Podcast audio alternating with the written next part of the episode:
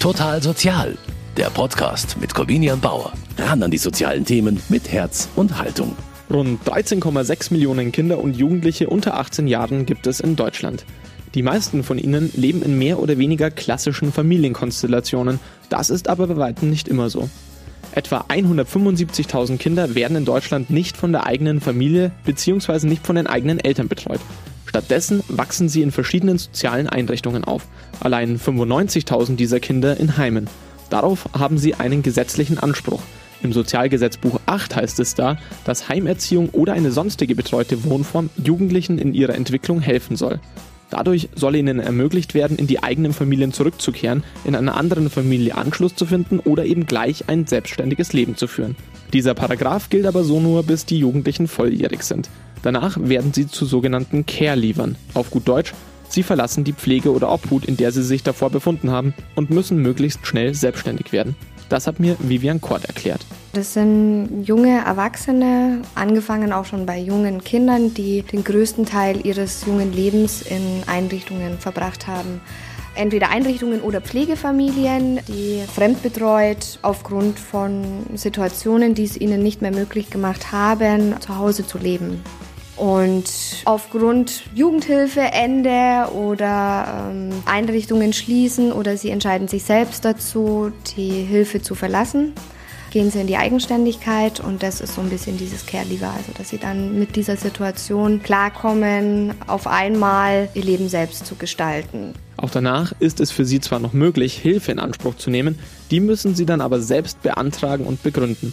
In der Regel ist diese Nachbetreuung, wie das im Sozialgesetzbuch genannt wird, aber nur bis zum 21. Lebensjahr möglich. Das Ziel für Careleaver ist es, selbstständig leben zu können. Ist ja eigentlich wie bei den meisten Jugendlichen, aber die Careleaver haben dafür nur eine bestimmte Zeit, also eben kein Hotel Mama, solange es gerade in den Lebensentwurf passt. Hinzu kommt, dass ihre Vorgeschichten für die Careleaver schon grundsätzlich schwierigere Voraussetzungen dafür bieten, selbstständig leben zu können, sagt Vivian Kort. Also die äh, jungen Menschen, die zu uns kommen, haben alle ihre Päckchen zu tragen. Das ist ja wirklich individuell, auch wie die jungen Menschen das selbst bewerten.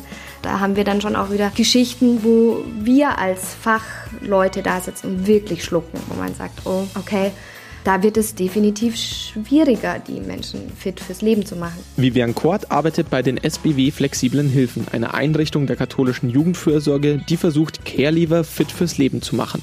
Mit verschiedenen Angeboten unterstützen sie die Jugendlichen dabei, selbstständig zu leben. Eine davon ist Steffi. Sie war 16, als sie Vivian Korts Klientin, wie sie es sagt wurde, und hat mit ihrer Hilfe den Start in ein eigenständiges Leben geschafft. Inzwischen ist Steffi 24 Jahre alt und studiert. Wie sie das gemeinsam geschafft haben, darüber habe ich mit Vivian Kort und Steffi in der neuen Ausgabe von Total Sozial gesprochen. Außerdem war ich zu Besuch in einer Care WG in München, in der Mädchen zwischen 17 und 21 Jahren gemeinsam leben und teilbetreut werden. Ich heiße Corbinia Bauer und ich freue mich, dass Sie bei Total Sozial dabei sind. Kinder und Jugendliche, die in Heimen oder bei Pflegefamilien leben, müssen sich ab dem Zeitpunkt, ab dem sie 18 werden, darauf einstellen, in Zukunft selbstständig leben zu müssen. Eigentlich wie bei allen Jugendlichen, aber die Careleaver, wie die jungen Menschen genannt werden, die sich an der Schwelle von der Heimbetreuung zur Eigenständigkeit befinden, haben gar keine andere Möglichkeit. Es gibt eben keine funktionierende Familie, an die sie sich wenden können, kein Hotel Mama. Also ganz anders als bei normalen Jugendlichen. Die meisten normalen Menschen bauen ihre persönliche Selbstständigkeit ja auf der Basis eines stabilen sozialen Umfelds. Careleaver haben das meist nicht. Die SBW Flexiblen Hilfen versucht ihnen trotzdem einen geordneten Übergang in die Selbstständigkeit zu ermöglichen. Das passiert in mehreren Stufen.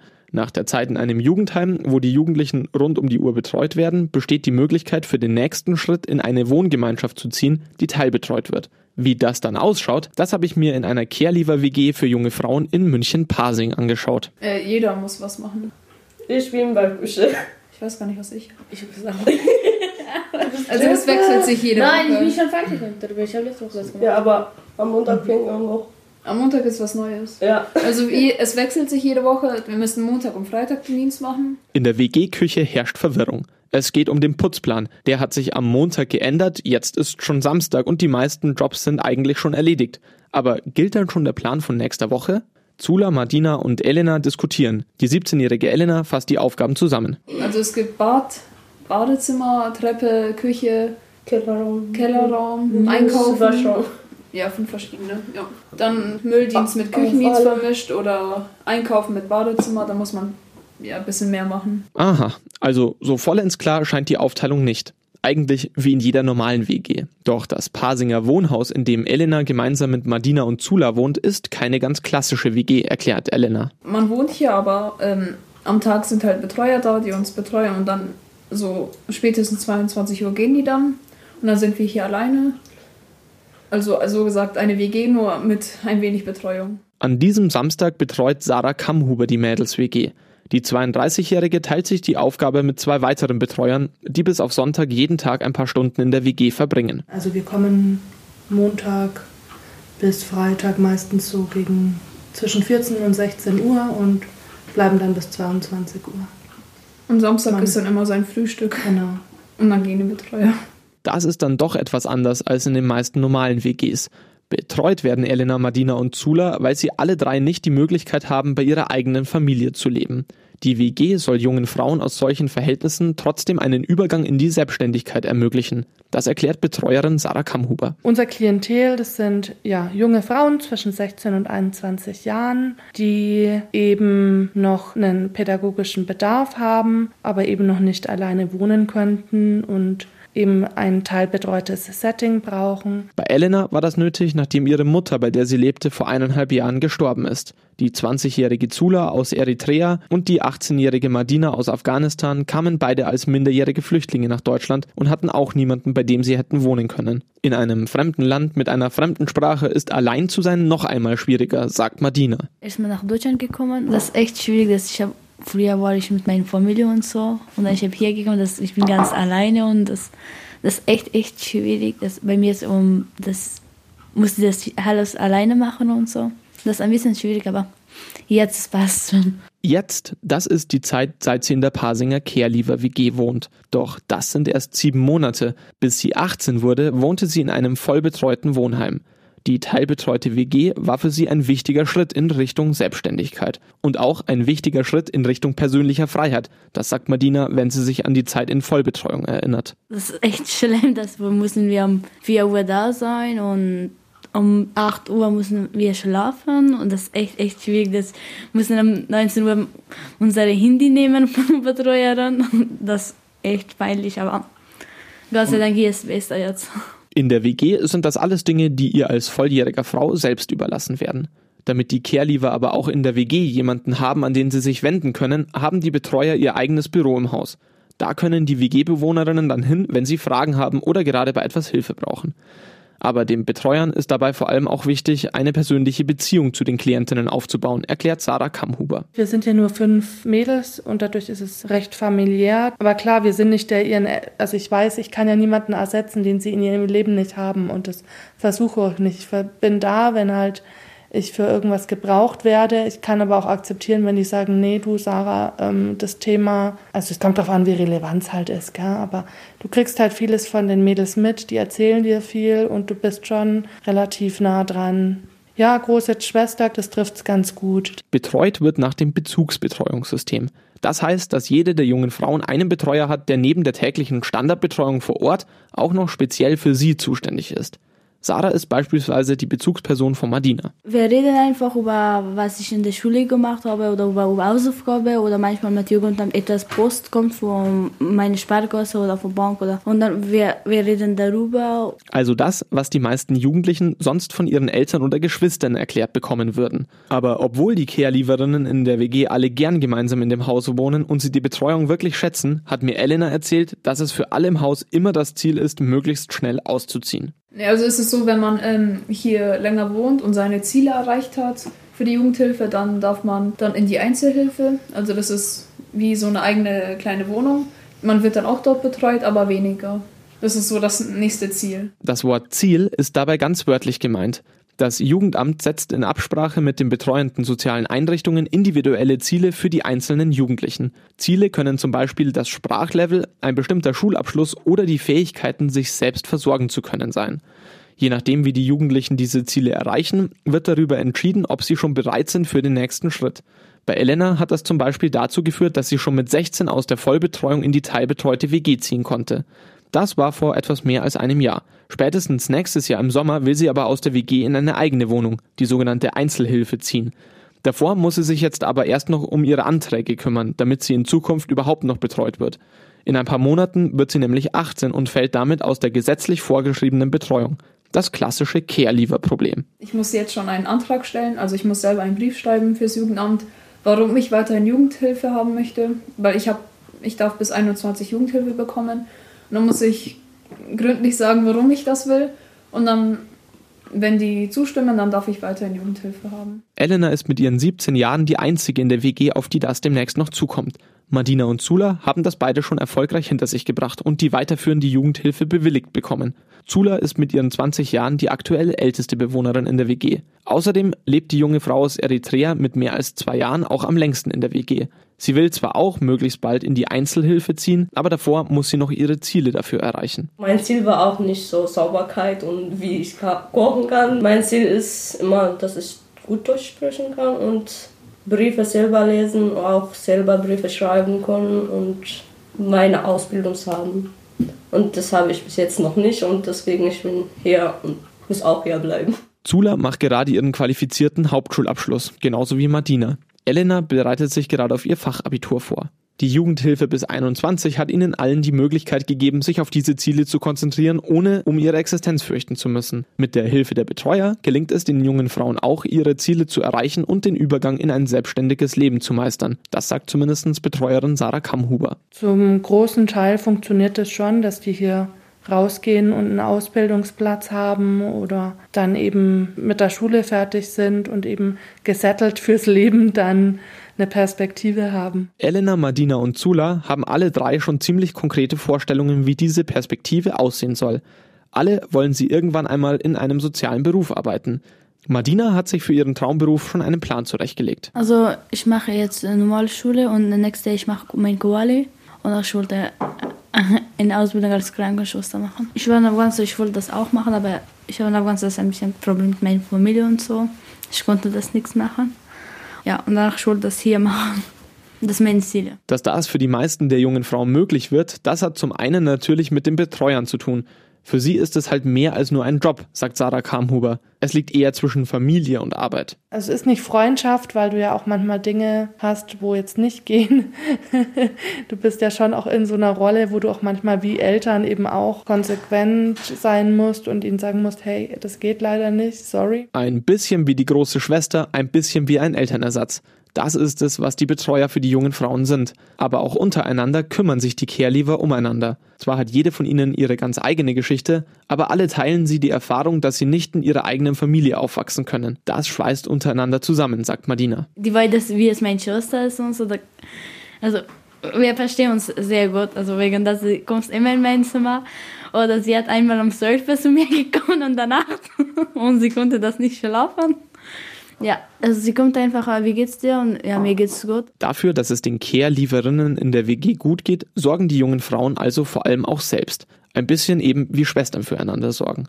Doch so familiär diese Ersatzfamilie auch ist, ausziehen und eigenständig zu leben, ist und bleibt für jede der drei das vorrangige Ziel. Und auch wenn es dann irgendwann einen Abschieb für die jetzige WG bedeutet, wird dann halt auch immer ein Platz für eine neue Care-Lieferin frei. Wie es für diejenigen weitergeht, die nach der teilbetreuten WG in die sogenannte Einzelhilfe übergehen, darüber habe ich mit Sozialarbeiterin Vivian Kort und ihrer ehemaligen Klientin Steffi gesprochen.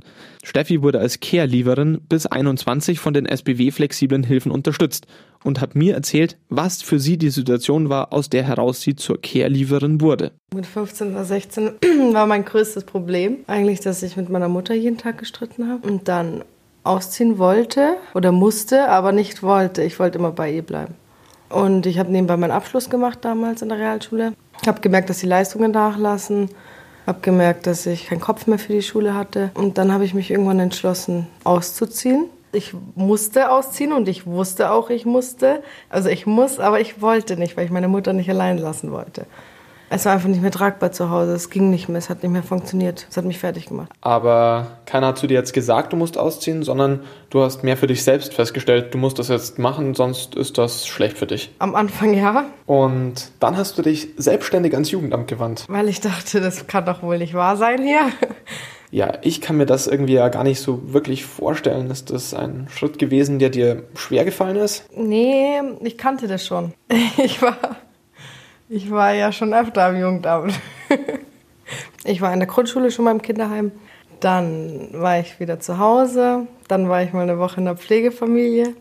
Dann war ich wieder zu Hause. Dann war ich in der Schutzstelle. Das war so in meiner Pubertät. Ja, da musste ich dann in die Schutzstelle. Und dann war ich danach wieder zu Hause. Und du hast dich ja dann ans Jugendamt gewandt. Äh, bist du dann von denen weiter ans KJF verwiesen worden oder wie kann ich mir das vorstellen? Mhm. Das äh, Jugendamt, die für mich zuständig ist, die hat eben bei Einrichtungen angefragt, um halt einfach zu fragen, ob sie einen Platz für mich frei hätten. Und dann war ich erstmal bei einer anderen Einrichtung, da war ich auf der Warteliste und das hieß zwei bis drei Monate. Und ich habe mir gedacht, oh Gott, da sind meine Abschlussprüfungen und wie soll ich das jetzt machen? Und jetzt wollte ich schon endlich ausziehen und jetzt kriege ich keinen Platz. Und dann hat sie mich eine Woche später nochmal angerufen und hat gesagt, ja, jetzt habe ich hier von der katholischen Jugendfürsorge und da hättest du da und deinen Termin und da wäre sogar eine Wohnung frei und schau ihn dir mal an. Und dann bin ich da hingefahren zu dem Termin in die Wohnung und habe dann die Vivian kennengelernt. Und jetzt sitzt ihr hier, sieben Jahre später. Das hat ganz gut gepasst, oder? Also mich hat er am Anfang gar nicht interessiert, wer meine Betreuerin ist. Also schon, ich habe die dann kennengelernt, aber vielmehr war halt die Wohnung war für mich wichtig. Die Wohnung war ja vermutlich nicht das Einzige, was du dann gebraucht hast, oder? Weil wenn ich mir überlege, was ich alles so gebraucht habe in dem Alter von meinen Eltern, was die für mich getan haben, das ist dir ja auch alles abhanden gekommen, oder? Das war am Anfang so gar nicht das Problem. Also am Anfang, also das war überhaupt nicht das Problem, weil ich ja zu Hause eigentlich auch sehr eigenständig gelebt habe. Also ich habe ja irgendwie auch zu Hause, obwohl meine Mama mit mir gewohnt hat, den Haushalt gemacht, bin einkaufen gegangen und also habe halt alles gemacht, was zu machen war und das schon seit klein auf irgendwie mit meiner Schwester. Und auch nicht vom finanziellen her mit der Geldeinteilung, das war auch gar nicht das Problem.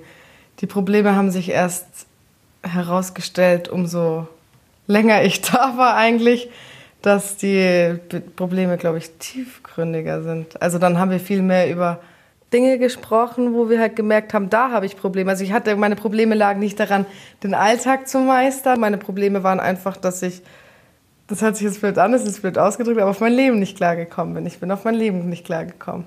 Ich konnte mit gewissen Situationen manchmal nicht umgehen. Und es waren manchmal dann voll banale Dinge, dass ich, wenn ich mit Freunden gestritten habe, dass ich damit nicht umgehen konnte. Oder dass, wenn ich, dass ich dann auf einmal explodiert bin, wenn ich die U-Bahn verpasst habe oder so und dann bei der Vivian völlig ausgerastet bin wegen so komischen, also Kleinigkeiten.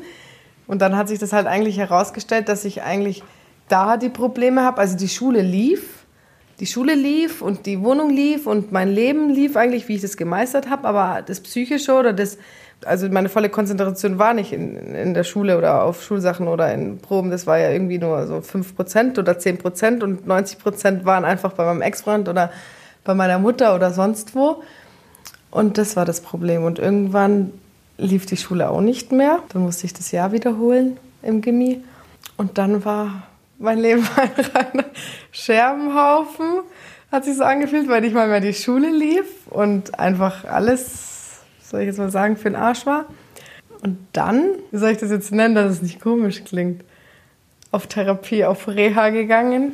Ja, das klingt ja fast so, als wärst du eigentlich, nachdem du quasi aus dem Problem daheim raus bist, mindestens genauso pro große Probleme gekommen, nachdem du dann schon betreut wurdest. Die Frage an dich, Vivian, wie geht ihr als Betreuer damit um, wenn es einem Klienten dann so ergeht? Also die Steffi hat es vorhin auch angesprochen mit dem, dass zu Anfang äh, sind die Probleme ja dann oft gar nicht da, weil das so überschattet wird von den Außenproblemen, sodass sie, dass wir sie erstmal irgendwie versuchen zu beruhigen, dass das alles erstmal sich normalisiert, stabilisiert und dass wir ein sicheres Umfeld bieten können, dass sie sich aufs Wesentliche konzentrieren können.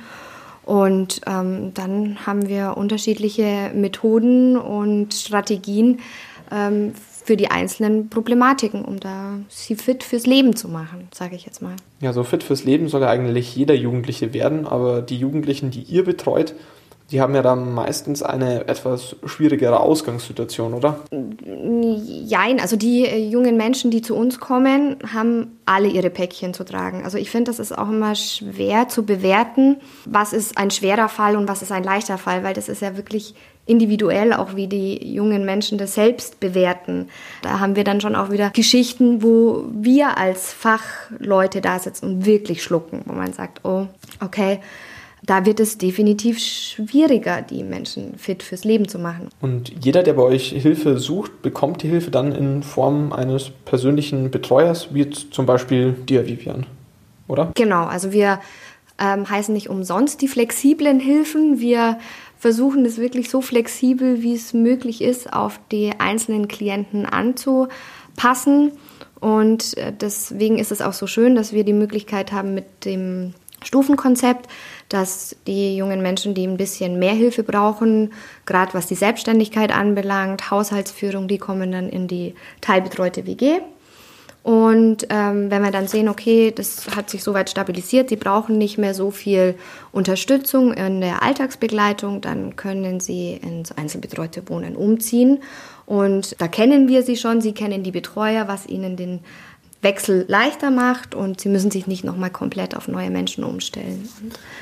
Aber da gibt es dann auch dazwischen ja diese Stufe, wo man dann eigentlich aus der staatlich geregelten äh, Versorgung rausfällt und dann in die in so eine Art Sonderversorgung reinfällt. Also es gibt ja bis 18 ist man ist, ist Genau, also bis 18 ist es eine Mussleistung vom Jugendamt und also natürlich auch, wenn die jetzt sich völlig daneben benehmen, hat auch das Jugendamt das Recht zu sagen, nein, also diese Hilfe macht keinen Sinn. Also wir, wir, man kann auch keine Hilfe aufzwängen, aber ähm, ab 18 ist es eben eine äh, Kannleistung. Da muss von äh, den Jugendlichen müssen Ziele formuliert werden und diese Ziele müssen auch verfolgt werden. Diese Ziele werden ähm, halbjährlich überprüft von dem Jugendamt, ob sich die Hilfe wirklich rentiert. Aber wir haben oft junge Menschen, die erst mit 19 zum Beispiel zu uns kommen, ähm, weil sie die Probleme erst später erkannt haben oder aus bestimmten Situationen nicht früher aus der Familie raus konnten.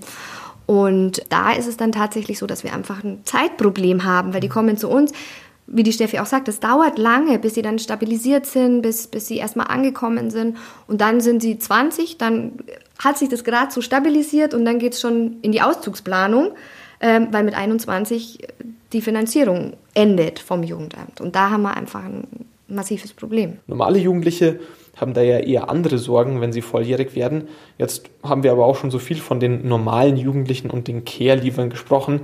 Daher die Frage an dich, Steffi, wie unterscheidet sich denn eigentlich das Leben von Care-Liefern wie dir von dem normaler Jugendlicher? Ja, ich denke mal, dass die normalen Jugendlichen, die normale Familienverhältnisse haben, wohlbehütet zu Hause aufwachsen und einfach eben zu Hause leben und ihre Schule abschließen, ihren Abschluss machen, vielleicht sogar noch eine Ausbildung machen und dann erst ausziehen, auf jeden Fall nicht so selbstständig sind. Die sind nicht selbstständig. Ich finde, dass Menschen, die, also oder Jugendliche oder vor allem Kinder, die in wohlbehüteten Familien aufwachsen, die haben ganz andere Probleme, wie welche, die einfach in, sag ich mal, zerrütteten Familien aufwachsen und haben dann Probleme, die Menschen wie ich zum Beispiel nicht als Probleme wahrnehmen würden, so wirklich. Die handeln auch ganz anders in, in Konfliktsituationen oder so. Also kann ich gar nicht so beschreiben. Und dann zum Beispiel Menschen wie ich oder meine Mädels sind auch so, da merke ich um mich herum, also die haben auch ungefähr so, eine, so einen Hintergrund wie ich, da ist jede Partnerschaft dieselbe. Da fängt ja schon eine Beziehung an.